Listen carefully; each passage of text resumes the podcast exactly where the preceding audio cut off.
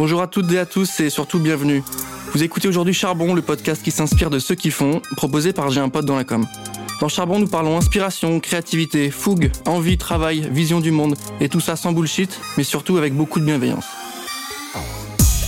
Et pour ce nouvel épisode, on va être entre podcasteurs puisque je reçois aujourd'hui Fabien Rock qui est producteur fondateur du podcast Anti-Brouillard et qui aussi travaille au sein du groupe TF1 en tant que responsable innovation. Salut Fabien, comment tu vas? Salut Valentin, bah écoute, euh, ça va très bien et merci beaucoup pour l'invitation, c'est un honneur.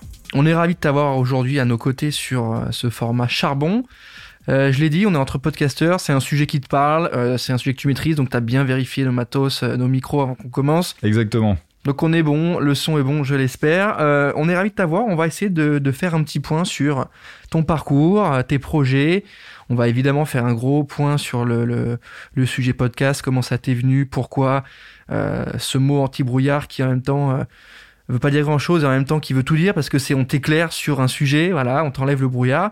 Pour commencer, si tu veux bien, Fabien, je veux bien que tu nous fasses une petite une petite fiche, une petite présentation rapide de qui tu es et d'où tu viens et on va rentrer ensuite euh, sur la carrière. Ouais, carrément. Eh ben, écoute, euh, donc je m'appelle Fabien Rock, j'ai, 30 euh, ans, je suis né dans, dans l'Essonne, voilà, une petite petit département au sud de Paris, à la campagne, et, et, je suis arrivé progressivement à Paris pour, pour mes études. j'ai commencé dans le juridique. Alors c'est un peu étonnant pour les gens qui, me rencontrent en, en 2021-2022, mais effectivement, j'ai commencé par des études de droit. Je me suis lancé là-dedans parce que je en fait, j'adorais les, sujets, euh, tu vois, euh, histoire, politique, tout ça au lycée. Donc, euh, je me suis lancé dans ces, ces études-là qui m'ont qui m'ont beaucoup plu. Je me suis spécialisé assez rapidement dans le droit de la propriété intellectuelle et des nouvelles technologies. Euh, qui sont souvent enseignés en même temps et pratiqués en même temps. Hein, dans, dans, le juridique, c'est comme ça. Euh, et euh, il se trouve qu'il y a quelques années, on est venu me chercher, euh, parce que je, je, commençais à bosser dans le groupe TF1 au juridique. Et donc j'ai rencontré Guillaume Esmiol, qui maintenant est directeur adjoint du, du, marché du film du Festival de Cannes, et qui est venu me chercher à l'époque parce qu'il construisait une nouvelle...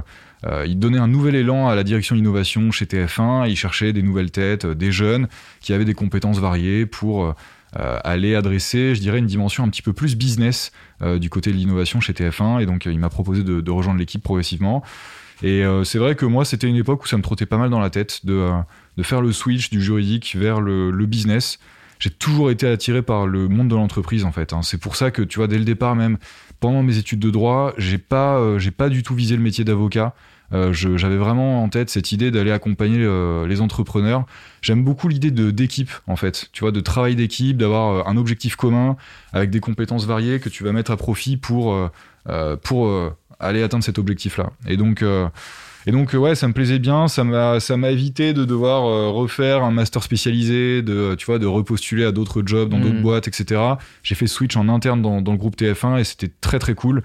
Euh, et puis voilà, je suis resté parce que j'ai progressé. Donc maintenant, je suis, je suis, effectivement responsable d'une petite équipe euh, euh, innovation dans la direction innovation. Et donc, je travaille sur tout ce qui est veille, étude et à la fois la dimension plus technique de l'innovation. Donc mmh. vraiment le développement de prototypes, maquettes. On va vraiment mettre les mains dans le cambouis pour aller défricher des sujets, faire des, faire des tests, démontrer des, des technologies qu'on identifie. Et c'est un métier qui est super intéressant. Voilà. Euh, et effectivement, en 2018, donc ça commence à faire un petit peu, hein, là ça fait, euh, ça fait trois ans et demi, là, euh, je me suis décidé à lancer un média. Donc c'est quelque chose qui peut paraître un peu étonnant. tu vois, on a un job, on a un job à temps plein et on décide de lancer un média. donc j'ai décidé de lancer le podcast Anti-Brouillard autour des nouvelles technologies. Donc c'est un média qui qui vise à décrypter des grandes tendances. À un moment donné, je disais grande révolution aussi, parce qu'il y a vraiment cette idée de, révolution, de changement.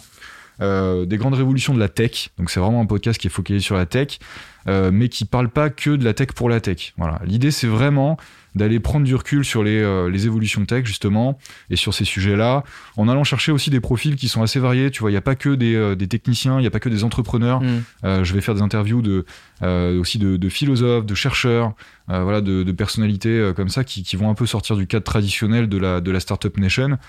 Et on va essayer d'aller décrypter cette technologie-là, mais aussi, et, et c'est une part euh, de plus en plus importante des épisodes, les impacts de ces technologies-là sur le business, sur la société, sur notre quotidien. Il y a vraiment cette idée d'aller se projeter et d'aller prendre du recul. Et en fait, en 2018, je, décide de créer ça pour plusieurs raisons, parce que déjà, ça, ça m'amusait, en fait. J'écoutais beaucoup de podcasts à l'époque pas mal de podcasts anglophones. Il commençait à y avoir vraiment une nouvelle vague de, podcasts euh, francophones qui émergeaient. Alors bien sûr, le podcast, ça date pas de 2018. Hein. Il y avait des podcasts très anciens, tu vois, sur, les sujets un peu tech et geek. Par exemple, tu avais l'apéro du Capitaine qui existe depuis des années. C'est vraiment les, les, euh, darons euh, du podcast sur les sujets numériques, je dirais. et tu avais quelques podcasts qui émergeaient, notamment, je pense à Nouvelle École. Nouvelle École d'Antonin Archer, qui était vraiment un podcast qui était exceptionnel à l'époque. Tu vois, je suis tombé là-dessus, c'était hyper inspirant, des interviews euh, d'entrepreneurs, d'artistes et tout. J'ai adoré écouter ça. Et en parallèle, j'écoutais des podcasts américains qui étaient, qui étaient très très cool. Tu vois, donc euh, tu avais du Tim Ferriss euh, sur les podcasteurs indépendants, tu avais aussi la radio publique qui produisait des podcasts très cool que je continue à écouter, hein, notamment Hidden Brain qui est un de mes podcasts préférés, toutes catégories confondues encore aujourd'hui. Et, euh, et, je trouvais pas vraiment de podcast qui correspondait au sujet que je cherchais en français. Euh, donc, tu avais beaucoup de podcasts qui, qui, traitaient la tech, mais plutôt sous l'angle consumer tech. Tu vois, vraiment euh, les nouveaux produits Apple, euh, tu vois, les consoles de jeux. Euh, limite euh, les avis, les, les, les, tests, quoi. Limite, qu'est-ce qu'il faut retenir dans la semaine tech, mais sur les produits, quoi. Ouais, c'est un peu ça. C'est un peu ça. T'étais pas loin de les numériques, mais en version podcast, tu vois. C'était un peu ça l'idée. Donc c'est très cool, hein, ce genre de contenu. Je consomme aussi beaucoup ces contenus-là parce que c'est super intéressant de, de regarder un peu ce qui sort sur la tech, les avis et tout ça, et rentrer un peu dans la technicité des produits. Mais moi, ce qui m'intéressait, c'était d'aller aussi compléter l'offre de contenu pour aller sur des sujets qui permettre de prendre du recul. Donc euh, d'où les, d'où justement les thématiques euh, philo, les thématiques sociaux, euh, ce, genre de choses. Et puis j'aimais bien l'idée d'aller parler de la tech, mais pas uniquement de, de, digital, tu vois. Pour moi, en fait, j'entends tech au sens un peu plus large que le, que le digital pur et mm. dur. Donc, je m'interdis pas du tout d'aller sur des sujets un peu plus science, tu vois. C'est un truc qui m'a, qui m'a toujours plu, qui m'a toujours passionné. Et donc, j'aime bien aborder ce, ce, genre de sujet aussi. Et c'est vrai que je les trouvais pas trop en français, quoi. J'avais pas, j'avais pas trop ce genre de contenu. Euh, et puis j'ai eu la chance de croiser des gens qui se lançaient dans, dans le podcast et qui faisaient ça très bien à l'époque, en 2018. Donc, euh, tu vois, des personnes comme Mathieu Stéphanie, par exemple, qui m'ont donné plein de conseils quand, j'ai démarré. Euh, Grégory Pouy de Vlan. et il y avait d'autres jeunes, en fait, qui commençaient aussi en même temps que moi. tu vois, je pense aux, frangins derrière Grossmakers. tu vois, il y a, plein de podcasteurs comme ça. Euh, qui m'ont vachement euh, inspiré à cette époque-là et, euh, et, je me suis dit bah go. C'était aussi une période. le vrai déclic, en fait, faut le dire, c'est c'est pas très bienveillant envers les entrepreneurs. C'est paradoxal parce que je suis plutôt bienveillant en fait dans les interviews en réalité. Mais à l'époque, un des déclics, c'est que je me souviens avec mes collègues de l'équipe innovation, on triait les candidatures de start-up pour rentrer dans notre programme d'accélération mm. de start-up chez TF1. Et à un moment donné, je me suis dit, mais c'est pas possible. Il y a, y a tellement de boîtes qui utilisent des, euh, des mots-clés, euh, tu vois, qui buzzent. Et euh, en fait, elles pensent faire passer la pilule en mettant des mots comme. Alors à l'époque, c'était intelligence artificielle, blockchain, tu vois, qui, qui vraiment commençait à, à, être les buzzwords de la mode. Maintenant, on voit passer des NFT partout, tu vois, et, même du quantique. Mais à l'époque, c'était vraiment ça. Et je me disais, mais en fait, ils jouent sur une espèce de, de, flou, une espèce d'imprécision pour vendre leur boîte, alors qu'en réalité, ils font peut-être pas vraiment de l'IA. Mais euh, c'est pas grave, en fait. Peut-être que leur tech, elle est vraiment intéressante quand même. Mais euh, ce qui est intéressant, c'est d'aller creuser et savoir ce qu'ils font, pourquoi ils le font et comment ils le font. Et donc, euh, je me suis dit, c'est quand même important d'aller vulgariser ces sujets-là. Et je trouvais pas vraiment de, de, de, de format podcast qui faisait ça. Et du coup, pourquoi j'ai voulu le faire sous format podcast Parce que c'est aussi une vraie question qui se pose. Hein. Finalement, t'avais la vidéo qui était euh, très très populaire. Hein. Tu vois, à l'époque, il est toujours la vidéo, c'est le média, euh, c'est le média roi hein, sur Internet maintenant. Pourquoi est-ce que tu te lances sur du podcast? Tout simplement parce que bon, déjà, moi, j'avais une attirance pour l'audio. Tu vois, j'écoutais des podcasts, mais même l'audio en tant que vois que matière à travailler, ça me plaisait beaucoup. Euh, je fais de la musique depuis depuis toujours, donc j'avais j'avais déjà du matos, j'utilisais déjà des logiciels de traitement du son euh, et j'aimais travailler cette, matière-là, donc euh, déjà ça me faisait plaisir. Mais on est aussi sur du slow média. Tu vois, c'est vraiment c'est du média qui permet de prendre le temps de décrypter un sujet, de se poser, de poser plusieurs questions à la suite, de rentrer dans des détails et tout. Et ça, c'est vraiment possible que dans le podcast. Euh, je trouve que c'est un média qui est, qui est, super adapté à ça et c'est vraiment cette direction éditoriale que je voulais prendre. C'était vraiment dépasser, tu vois, un, article écrit que tu lis en 10-15 minutes et qui va finalement égrener les questions très rapidement et tu vas pas rentrer dans le fond du truc. Moi, je voulais avoir je voulais poser les vraies questions, je voulais vraiment rentrer dans le détail des, sujets avec les personnes que j'ai interviewées. Et en fait, pour euh, dépasser ces, sujets euh, évidents, tu es obligé de prendre un peu le temps. Et donc tout de suite, je suis arrivé sur des formats, ouais, bien sûr, hein, qui étaient, euh, tu vois, qui étaient autour de, l'heure d'enregistrement. Quoi. Maintenant, j'essaie de réduire un peu, je suis plutôt sur la quarantaine de minutes, mais, mais c'est vrai que c'est un format qui, te permet de faire ça. Et ça, c'est vraiment unique pour le coup en termes de, de proposition de valeur. Sur la, sur la partie euh, édito, tu, as répondu, c'est quoi la promesse que tu fais aux gens qui viennent t'écouter? C'est quoi? C'est décryptage de, de, quoi? De tendance. Donc, on, exemple, on parle de quoi? On parle d'un. Parce que tu as plusieurs formats aussi. Tu le, le, le flash, c'est ça Ouais, exactement. Euh, alors, le flash, là, pour l'instant, je l'ai mis en pause. Je le redémarrerai peut-être après, mais j'aime bien expérimenter autour des, des formats. Pour l'instant, je l'ai stoppé. Mais effectivement, j'avais différents formats. Euh, le, la promesse globale du podcast, c'est de dire, en fait, euh, vous vous intéressez à la tech.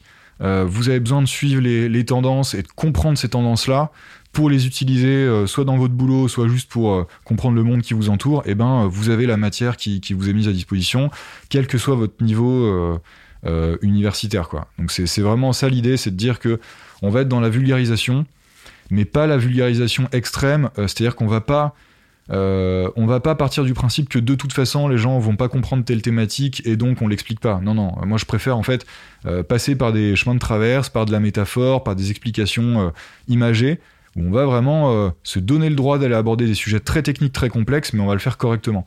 Typiquement, tu vois, un des plus gros défis en termes de vulgarisation que j'ai eu à traiter, c'était euh, l'épisode avec euh, Christophe Jurzac sur l'informatique quantique. Là, pour le coup, tu vois, moi, j'y connais absolument rien en informatique quantique. Je débarque, je, je, propose à Christophe Jurzac de faire cet épisode-là parce que je trouvais que c'était un sujet qui était important à traiter.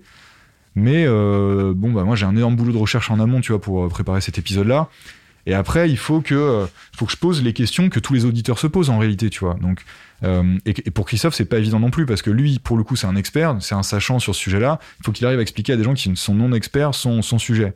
Euh, mais en même temps, c'est c'est super important de le faire parce qu'on en parle de plus en plus, tu vois. au CES, là, ça fait plusieurs années que c'est vraiment une des, grosses thématiques, l'informatique quantique. Ça va nous, atteindre de plein fouet, je pense, dans, notre quotidien très très bientôt. Et donc, c'est des sujets qu'il faut décrypter. Donc, euh, on essaie de les rendre accessibles à un maximum de personnes. Donc, c'est vraiment ça le, la, proposition de valeur. C'est comprenez, le, comprenez les révolutions tech qui vous entourent.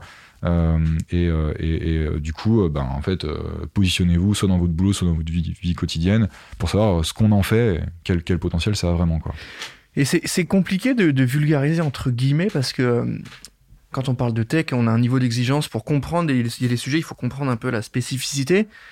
Euh, est-ce que tu trouves un public, tu vois, est-ce que euh, ça intéresse les gens d'arriver à un niveau d'exigence qui est un petit peu en deçà pour qu'on puisse toucher tout le monde, tu vois, sur, sur l'explication. Euh, Est-ce que tu arrives à trouver une audience? Parce qu'en vérité, quand tu parles de tech, tu fais soit du consumer, comme tu as dit, avec on teste les produits, voilà, on essaie le nouvel iPhone, ça parle à tout le monde, soit un truc high level où on parle de tech, on parle de vraiment de, de, sujets très opérationnels, très précis, et on peut pas faire trop de volume d'audience, parce qu'on parle à des gens très... Enfin, comment tu te positionnes là-dessus? Est-ce que ça trouve une audience? Si oui, c'est quel type de profil? Est-ce que tu sens que tu les éduques aussi, tu vois, donc tu les fais passer un peu plus euh, experts? Ouais, alors tu as raison, c'est un... C'est, euh, un positionnement euh, éditorial qui est pas si évident que ça à, tenir. Pour plein de raisons, parce que déjà, effectivement, en termes de production, c'est pas très facile. Tu, marches vraiment sur le fil, hein, tu vois, en permanence. C'est-à-dire que, à la fois, je veux pas tomber dans, entre guillemets, de la facilité et, et, juste aborder des sujets buzzwords, mais sans les expliquer, parce que ça serait dommage, ou aborder des sujets trop faciles à aborder. Je veux vraiment qu'on se pose les questions qui sont importantes, tu vois, pour comprendre la tech aujourd'hui et demain. Et en même temps, je veux pas parler qu'à des techniciens. Déjà parce que moi je suis pas technicien, enfin pas plus que ça, tu vois. Euh, je suis pas, je suis pas doctorant en, sécurité informatique ou en informatique quantique, c'est pas du tout. Euh, j'ai des compétences de base en, tech, euh, mais mais mais effectivement, je pense que c'est une audience en fait que je voulais adresser parce que c'est le réflexe de base, tu vois, de se dire en fait moi j'aurais besoin de ce contenu-là, donc je le fais pour les autres. C'est tout bête, hein, mais c'est un contenu dont, dont j'avais besoin et c'est un niveau de technicité dont moi j'avais besoin et que je trouvais pas sur le marché. Mais effectivement, euh, tu as raison, l'audience, elle est euh, de facto, elle est limitée parce que euh, tu vas aller chercher des gens qui veulent dépasser tu vois, le, niveau 0 ou le niveau 1 de connaissance sur le sujet. C'est des gens qui ont envie de creuser un peu. Mais après, ça te permet aussi, du coup, un truc qui est assez intéressant pour plein de raisons, c'est que tu vas quand même avoir une audience qui est assez ciblée et qui est assez engagée. C'est la contrepartie. C'est-à-dire que, ok, c'est un vrai taf sur la création de contenu et, et tu vises un segment qui est spécifique, mais c'est aussi un vrai avantage d'avoir un segment spécifique. C'est-à-dire que tu as des, t'as des auditeurs qui euh, vont vraiment suivre tous tes épisodes après derrière parce que c'est pile le positionnement éditorial qu'ils cherchent, c'est du contenu qu'ils trouvent pas ailleurs. C'est, tous les avantages de la niche. Et puis après, euh, il y a aussi un sujet dont on n'a pas parlé, mais commercialement, c'est intéressant aussi. Euh, bon, moi, tu vois, mon objectif, c'était pas d'en faire une activité. Euh, euh, Ça allait être ma question, euh, justement. Comment est-ce qu'on apporte une, ouais, et une ben, brique et business, quoi? Ouais, ouais, bah carrément. Non, mais c'est une très bonne question. Euh, c'est pas un sujet tabou, hein, tu vois. Moi, j'ai aucun problème euh, euh, à en parler. Euh, c'est euh, une direction à laquelle je me suis euh, intéressé. Enfin, c'est un élément euh, complémentaire auquel je me suis intéressé assez tôt dans le podcast. Tout simplement parce que je me suis dit que si je voulais que le podcast dure dans le temps, il fallait que je trouve un moyen de le financer. Euh, parce que c'est pas gratuit, hein, mine de rien, de, de produire un podcast. On Euh, est tu- d'accord. t'es bien placé pour le savoir.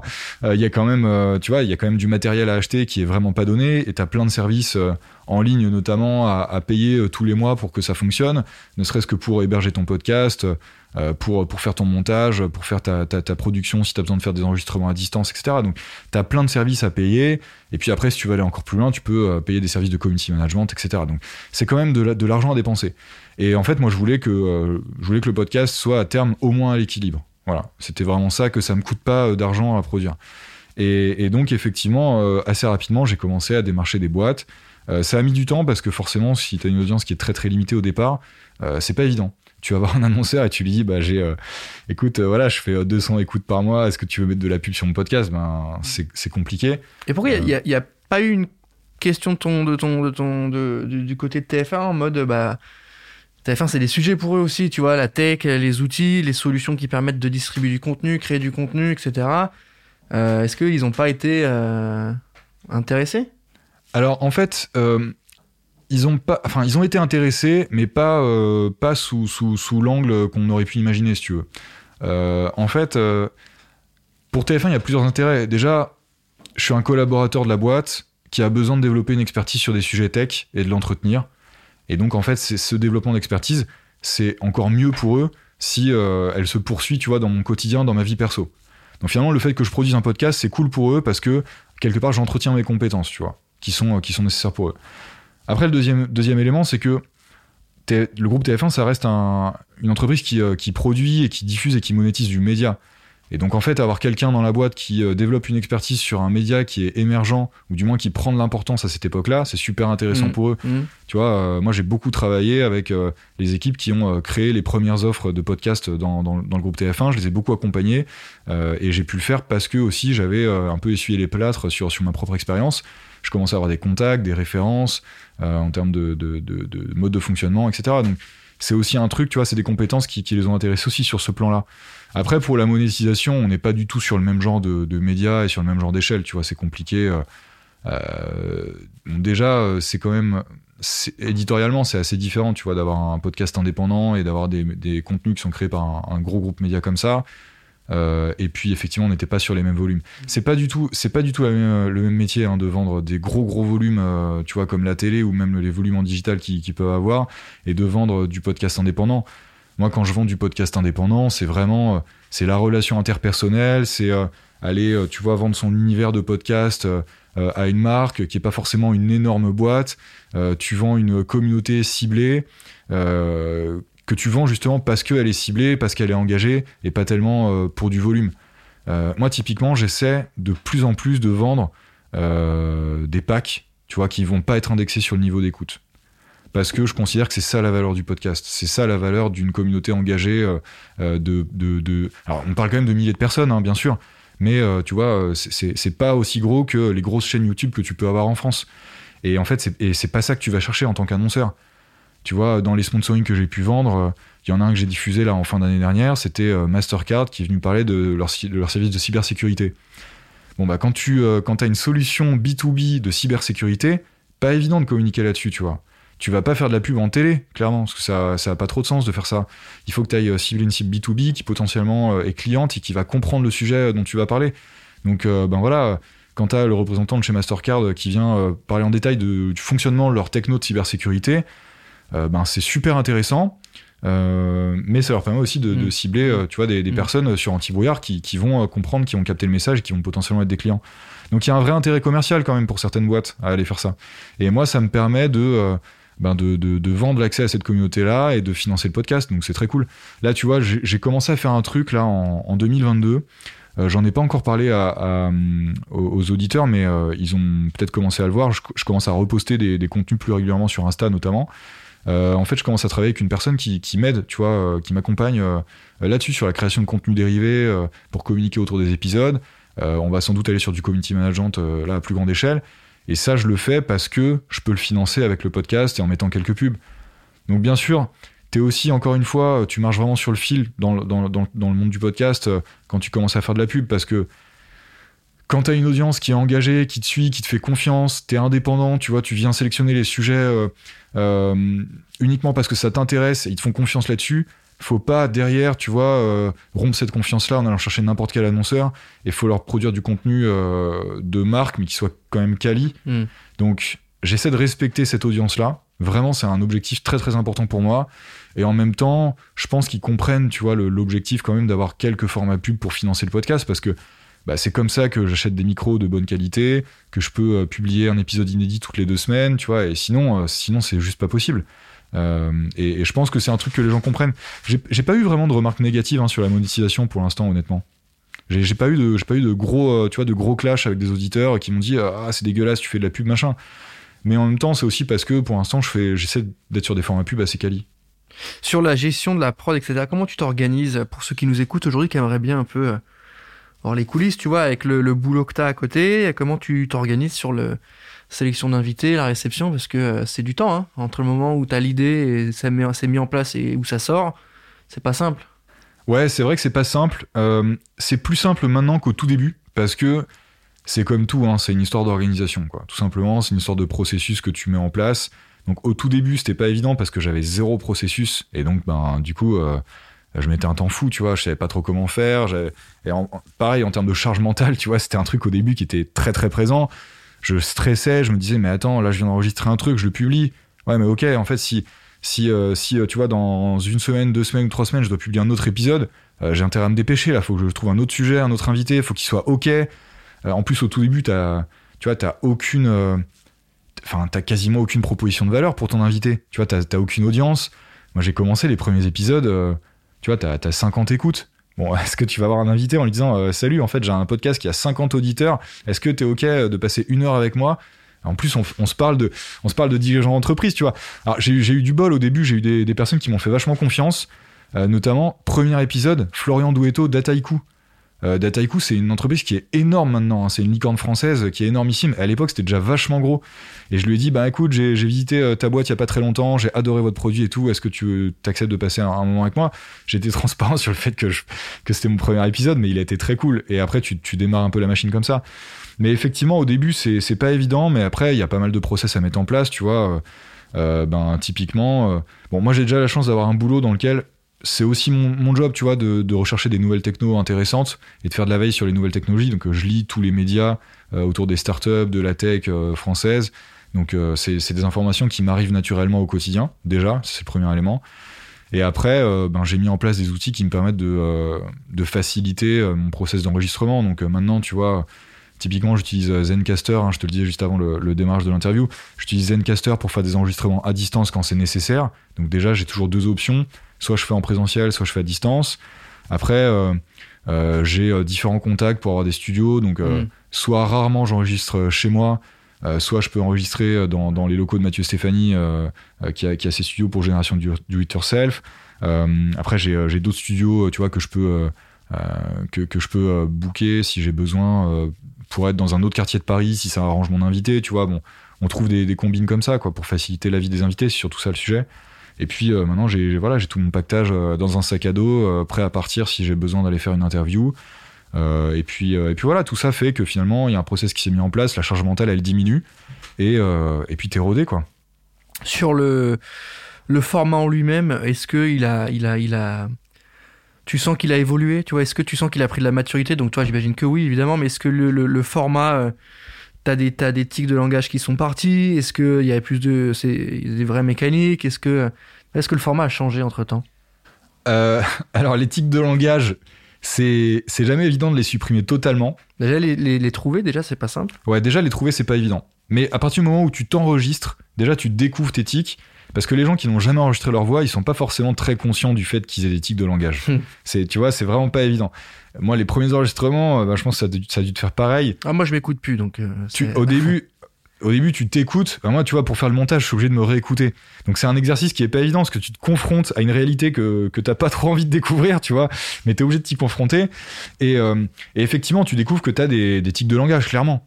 Ne serait-ce que les E, tu vois, les E, c'est un truc, tout le monde a ça, quoi. Tu t'en rends pas du tout compte, mais tu dis plein de E. Moi, je, continue à dire des E, c'est vraiment pas évident de s'en défaire. Et, euh, après, t'as des expressions que tu euh, dis tout le temps. Moi, je sais qu'il y a un truc, euh, je lutte contre ça encore maintenant, c'est le Ah, c'est intéressant, c'est intéressant, c'est très intéressant. Je le dis tout le temps, tout le temps. Mais même encore Ouais, maintenant. tu hein. l'utilises en phase de transition quoi entre la personne quand elle finit. Ouais, c'est intéressant. Est-ce que tu Ouais, Eh ouais. ben, je crois qu'on est. Mais ça, c'est très dur de s'en défaire. Ah oui. Parce que quand t'es sincèrement intéressé, bah c'est le mot qui te vient directement, tu vois. Alors après, j'essaie des combines, j'essaie de varier, tu vois, j'utilise des synonymes et tout. Ou, ou, euh, ou juste, je me dis, bah non, tu tais et tu rebondis direct. Tu t'es pas obligé de dire que c'est intéressant. Euh, Tout le monde sait que c'est intéressant ce que le gars est en train de raconter. C'est pour ça que tu l'as sélectionné, tu vois. Donc non, tu le dis pas et tu rebondis. Mais c'est des, c'est un travail euh, de longue haleine, hein, tu vois. Mm. Ça se fait pas en un épisode. Hein, T'as as dû le voir aussi de ton côté. Ouais. Donc euh, ouais, ouais, c'est un boulot. Mais en même temps, c'est super formateur. Du coup, ça, tu vois, typiquement, moi, ça m'a vachement aidé sur la prise de parole après en entreprise, sur les discussions avec les gens. T'es beaucoup plus à l'aise pour des pour des présentations. Moi, je fais beaucoup de présentations dans mon job aussi au quotidien et ça aide, ça aide énormément. Mais effectivement, ouais, euh, des, tu corriges tes tics de langage au fur et à mesure et après ton format il évolue, ouais, c'est clair. Euh, sur le format interview classique, je sens que je me suis, euh, tu vois, je commence à atterrir sur un, je dirais un schéma de discussion qui maintenant est plutôt naturel, où je viens, euh, tu vois, rapide présentation de l'invité, on défriche le, su- le sujet, on vulgarise la thématique euh, générale qu'on aborde, euh, on parle des applications, et après souvent on vient euh, faire un peu l'extension de l'épisode sur les sujets philo, euh, tu vois, on tire un peu le fil sur des trucs qui, qui, qui, permettent de prendre du recul. Ça c'est mon schéma maintenant euh, classique si tu veux qui maintenant paraît évident, mais à l'époque c'était pas super évident, je savais pas trop comment euh, mener l'interview. Maintenant c'est un truc qui me vient assez naturellement.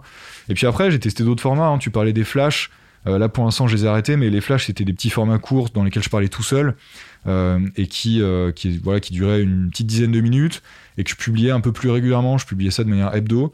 Et ouais ça c'est vrai que c'était sympa, j'ai eu des bons retours de la part de, l'audience, des gens tu vois qui avaient pas forcément le même, le même quotidien que les gens qui écoutaient les, les épisodes en format long.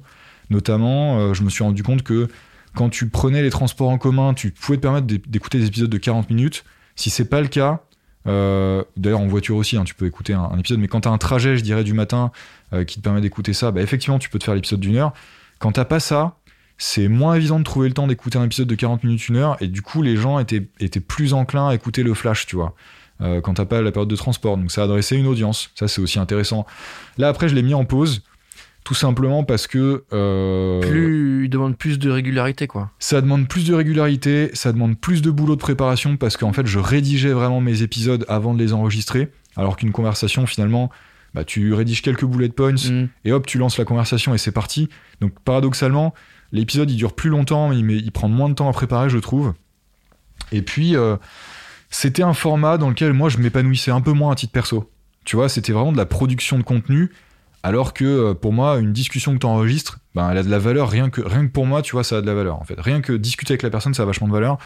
Alors que rédiger un format flash, une fois que tu as compris la news, ça a moins de valeur de la produire, euh, tu vois, à titre perso. Ça a de la valeur pour les auditeurs, mais moins pour toi, à titre personnel.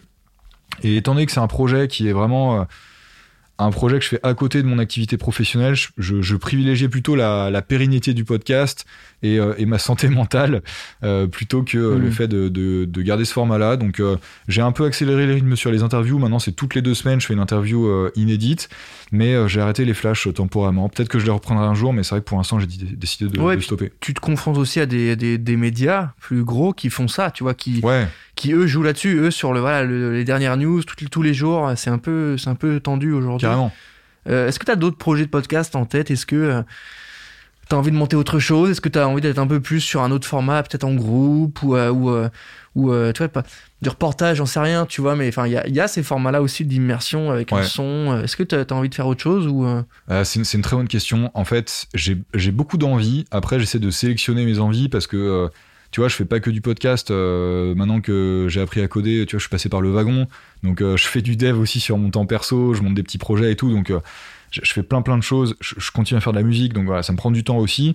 Donc, j'essaie de sélectionner mes projets, de de pas euh, lancer tout et n'importe quoi à la volée. Mais effectivement, j'ai des envies, ouais. Euh, tu vois, typiquement. Ben, tu parlais des formats avec d'autres personnes, de groupes et tout ça. Ça, j'essaie de l'intégrer euh, un petit peu dans Anti-Brouillard. Tu vois, là, on va enregistrer très bientôt un épisode avec deux autres podcasteurs pour Anti-Brouillard et je trouve ça très cool de faire ça. Mais effectivement, ouais, les, les formats de groupe, je trouve ça pas mal. En vrai, ce qui m'intéresse énormément, enfin, en termes de, format, de création de contenu, j'adorerais euh, me lancer un peu plus sur du format euh, type, euh, type reportage. Ça, c'est un truc vraiment qui me, qui me plaît. J'ai fait quelques essais, tu vois, un peu à demi-mot sur certains épisodes, notamment sur les épisodes dans lesquels je, je sortais de Paris et je prenais le train pour aller voir une startup qui était basée dans une autre région de France. Je me suis essayé un peu, tu vois, de l'enregistrement d'ambiance sonore. Euh, notamment, il y a un épisode avec une boîte euh, dans le nord de la France euh, qui fait de l'impression 3D de bâtiments. Et, et en fait, le, le fondateur m'a reçu euh, là-bas, il est venu me chercher à la gare, on a visité le chantier et tout. Et tu vois, ça c'est trop cool parce que bah, t'entends l'ambiance sonore de, euh, du gars qui euh, défait la chaîne à l'entrée du chantier, qui vient me faire visiter et tout. Ouais, ouais. T'as vraiment cette ambiance-là, c'est trop trop cool. Pareil, tu vois, quand j'ai fait le- un épisode avec Haribal à Grenoble, bon bah Haribal, ils ont, ils ont un laboratoire, tu vois. Donc tu rentres dans un labo, il y a que des que des, des, femmes et des hommes en blouse blanche, t'as les petits bruits des machines, tu vois, euh, des petits équipements de mesure euh, scientifiques et tout, et tout ça c'est une ambiance sonore qui est trop cool, et tu te balades et t'enregistres en même temps pendant que tu fais la, la visite du labo, quoi. Et ça c'est trop trop bien, j'ai adoré faire ça, et, euh, et j'étais assez content du résultat, honnêtement, je trouve qu'il y a une immersion qui est trop trop bien, et hum, en fait, quand je, quand je me déplace, tu vois, même, même quand c'est à Paris, t'as vraiment l'idée de rentrer dans un univers. Mm. Tu découvres une boîte, mais t'as aussi la culture de la boîte, t'as l'ambiance à l'intérieur de la boîte. Et en fait, j'ai l'impression que c'est, c'est aussi un élément qui est, qui est super intéressant et que peut-être je partage pas, tu vois, quand je fais une interview à distance ou une interview dans laquelle on n'est pas dans les locaux de la boîte. Et j'aimerais bien aller euh, un peu plus euh, là-dessus. Et j'ai- j'aime trop, tu vois, l'idée de partir avec euh, la sacoche, avec ton enregistreur. T'as ton petit micro, euh, tu vois, c'est type les Sennheiser de Radio France, là, tu vois, t'as un seul micro, et hop, tu viens tendre le micro aux gens, tu fais l'interview, et, euh, et tu, tu fais ton montage après, quoi. Tu vois, un truc un peu à la euh, Mm. Julien Cernobori, euh, Mm. qui, qui a lancé euh, notamment Cerno, tu vois, c'est des formats que je, je trouve trop cool, quoi. C'est, c'est, c'est le genre de truc euh, que j'ai envie d'écouter, euh, quel que soit le sujet, parce que je trouve que le format est déjà juste trop bien en lui-même. Sur l'évolution, tu nous as répondu. On- Je vais te poser la fameuse question du, du- podcast Un charbon. Il va falloir que tu me donnes ta définition du, du concept d'aller au charbon, de charbonner. Donc pour toi, c'est quoi les charbonnés? Pour moi, aller charbonner, t'as as deux notions en fait dans, dans ce, dans, dans ce mot-là. Euh, Il y a la notion de, de travail, forcément, tu vois, d'implication euh, et, de, volume de travail assez important. Charbonner, c'est euh, faut y aller, faut se donner, et faut travailler suffisamment pour se donner les moyens de, de réussir. Donc il y a vraiment ce truc-là. Et il y a aussi la notion pour moi de, euh, de, de, de prise de risque, tu vois, de dépasser la première appréhension que tu peux avoir, parce que euh, tu vois, pour moi, la notion de charbon, c'est euh, tu descends à la mine aussi, tu Mhm. vois. C'est pas juste Mhm. bosser. Et descendre à la mine, c'est pas anodin non plus. Et, et c'est vrai que dans le monde de l'entrepreneuriat, t'as aussi ce truc-là, t'as se jeter à l'eau. Le monde de l'entrepreneuriat et de la création de contenu, hein, c'est pareil. Tu vois, euh, je discute avec plein de gens qui me disent euh, Ah, j'aimerais trop lancer un podcast ou une chaîne YouTube et tout ça, mais je sais pas trop. euh, J'attends, j'hésite, euh, je travaille dessus, mais je, lance pas tout de suite. Je vais voir que, comment ça rend, je vais faire un pilote, machin. Mais à un moment donné, il faut aussi se lancer. Et effectivement, c'est une prise de risque. Tu vois, euh, moi, j'étais pas méga à l'aise le jour où j'ai fait mon premier post sur LinkedIn auprès de tout mon réseau professionnel pour partager le premier épisode du podcast. Parce que tu sais pas comment les gens vont réagir. Ça se trouve, le premier épisode, c'est, ça sera nul. Et d'ailleurs, il y a des grandes chances que le premier épisode, il soit nul. Parce que euh, tu connais pas encore bien ton matos, ton, ton, ton processus de production. Euh, t'as une qualité de production qui est, qui, est, qui est pas au top du top. Mais au moins, tu t'es lancé. Et il y a, y a ce truc-là dans, dans l'idée de charbonner, c'est que faut aussi, faut aussi prendre ce risque et faut aussi savoir se lancer. Et sinon, tu, bah, tu fais jamais le premier pas. Et c'est dommage, tu restes sur des frustrations. Je trouve ça hyper intéressant et c'est un peu ce qu'on se raconte à chaque fois qu'on parle de podcast, euh, de comment monter le projet, comment essayer. Il y a, il y a toute une partie vraiment euh, pas de R&D, hein, mais de tests où voilà, tu lances, tu lances l'écriture, il faut qu'elle soit bonne en amont, ça c'est évident, euh, mais tu, ça peut se réajuster, ça peut évoluer. Là, tu vois, on parle avec des micros qui euh, sont pas les mêmes que ceux qu'on a eu au début, tu vois. Donc, Bien sûr. Et une exigence, une exigence qui arrive. Il faut savoir mettre son curseur là où, il, là il faut, en fait. Dès le départ, tu pourras pas avoir un truc clean. Ouais, exactement. Et en même temps, en même temps, si tu lances un truc, le lance pas non plus avec tes écouteurs. Tu vois, donc c'est un peu entre les deux. C'est-à-dire que ouais, il faut avoir un truc propre, mais en même temps, il faut pas non plus viser l'excellence. Mais euh, on revient sur le premier sujet, tu pourras pas performer si ton son il est pas un minimum travaillé et il croit pas que les gens ils vont t'écouter juste parce que tu lances un format et que derrière il n'y a pas de plus-value, il y a pas de vraie écriture. Donc c'est à la fois euh, il faut prendre du recul, travailler et en même temps, si tu vas pas, il va rien se passer. Je suis d'accord. Je suis complètement d'accord avec toi. Il y a un curseur à, placer sur, ce, cette échelle-là. Après, si je devais le placer, tu vois, un peu plus d'un côté que de l'autre, je le placerais plutôt du côté, euh, ben c'est pas grave, c'est pas parfait, mais au moins tu l'as fait. Euh, tu vois, plutôt du côté euh, matos un peu faiblard. Quitte à, si, vraiment c'est ça ta contrainte, c'est le matos, parce que pour des raisons de budget notamment, eh ben à la compense avec l'écriture, tu vois. Il y a, y a, des podcasts très bien qui sont produits avec justement, ah, tu prenais l'exemple extrême des écouteurs d'iPhone mais il y a vraiment des podcasts qui sont produits avec un kit main libre, mais parce que il y a derrière une, une écriture qui, qui correspond, tu vois. C'est le podcast en mobilité, c'est le podcast que tu vas écouter euh, pendant que la personne euh, marche le matin, va au boulot. Tu vois, par exemple, PPC, euh, qui fait un podcast qui est très bien, qui s'appelle Le Digital pour tous, lui, il enregistre pendant son trajet du matin, tu mmh. vois. Bon, bah, t'es pas dans les mêmes conditions qu'un studio, mais il y y a un sens à ça parce que tu es sur la notion de quotidien, de trajet pour aller au travail, tu as la notion d'empathie avec les autres personnes qui écoutent le podcast pendant qu'ils vont aussi au boulot. Tu vois, il y a un truc, il y a une écriture, il y a un concept qui est, qui est vachement porteur et qui est cohérent avec ton mode d'enregistrement. Donc à la limite, tu peux compenser là-dessus. Mais effectivement, euh, euh, je pense que la, une, des, une des bonnes manières pour arriver à, trouver le. Euh, à, à, à, la fois à se forcer à se lancer, mais en même temps sans se priver du boulot qui est nécessaire pour démarrer, c'est de se fixer une deadline, tu vois, c'est de se dire, bah en fait, euh, tel jour, ça peut être dans trois semaines, un mois, tel jour, je sors mon premier épisode. Et après, libre à toi de mettre le boulot que tu veux et au moment où tu veux pour produire ce premier épisode. Mm. Si tu veux que ce soit hyper léché, bah, tu commences tôt, tu bosses énormément et tu sors un premier épisode hyper léché. Si finalement t'as pas eu le temps ou machin, bah c'est pas grave. Euh, tu, respectes quand même cette deadline, c'est un peu moins bien, mais au moins tu l'as sorti et t'as lancé la machine. Et tu vois, un truc qui est, que j'ai trouvé très vrai sur le long terme, euh, sur les, premiers moments où j'ai commencé, tu vois, euh, Grégory Pouy m'avait dit euh, la plupart des podcasteurs et même des créateurs de contenu, des blogueurs et tout ça, déjà, la plupart, ils arrêtent au bout de 10, itérations, 10 productions de contenu, déjà, donc que ce soit des articles de blog ou des podcasts. Et après, la deuxième grosse, le deuxième gros point de blocage, c'est les deux ans. Voilà, la plupart, en fait, ils lancent un podcast, au bout de deux ans, ils stoppent pour plein de raisons, hein, tu vois. Mais euh, je me suis dit, quand j'ai entendu ça, je me suis dit, ok, bah, je vais essayer déjà de dépasser euh, mm. la première échéance. Et quand t'as fait déjà 10 épisodes de podcast, bon, bah, t'as commencé à trouver ton rythme, euh, t'as amélioré ton, ton format et tout. Mais c'est important de se donner déjà ces, objectifs de départ, de dire, j'arrête pas avant les 10 premiers. Mm. Si tu te rends compte que tu peux pas, ou ça le fait pas, ou ça, ça te plaît pas, ça s'intègre pas bien dans ton quotidien et tout, bah, à la limite, t'arrêtes mais euh, au moins 10, 10 épisodes, ça te permet de À la limite, ça, c'est des questions légitimes sur ton quotidien et sur ta vie. Ouais, euh, c'est légitime. Ce qui est moins légitime, c'est de dire, j'ai fait 10 épisodes, ça performe pas. Euh, ce truc-là de, de, de, se dire, on en fait un, deux, on voit comment ça marche. Si ça marche pas, on... c'est, c'est, euh, ça sert à rien de réfléchir comme ça. C'est pas parce que tu fais 10 épisodes que les gens vont t'attendre, en fait. Bien sûr. 10, 15, 20, et ça se trouve, c'est au 20e. Carrément travaille une vraie ligne édito quand même, travaille une vraie proposition de valeur, parce que si tu fais la même chose qu'un concurrent, il va rien se passer. Exactement. Mais c'est peut-être au bout du 20e où les gens vont se dire, tiens, j'ai fait ça, c'est pas mal. Après, ah, il y en a 19 autres. Ah d'accord, et du coup c'est toutes les semaines. Ah oui, donc je me mets une notif, tu vois. Euh, le truc de j'en fais 1, 2, 3, 4, je vois comment ça performe c'est pas un indicateur qui est pertinent. Euh. Non, mais t'as complètement raison. Je pense qu'il faut, faut pas oublier effectivement aussi cette idée d'itération et tu vois et de réflexion sur le, format.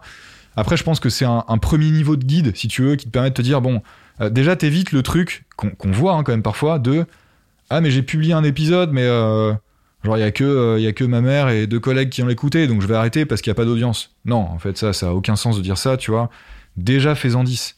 Après, effectivement, t'as raison. T'as besoin d'avoir une réflexion, t'as besoin d'itérer, de d'innover sur tes formats et de persévérer.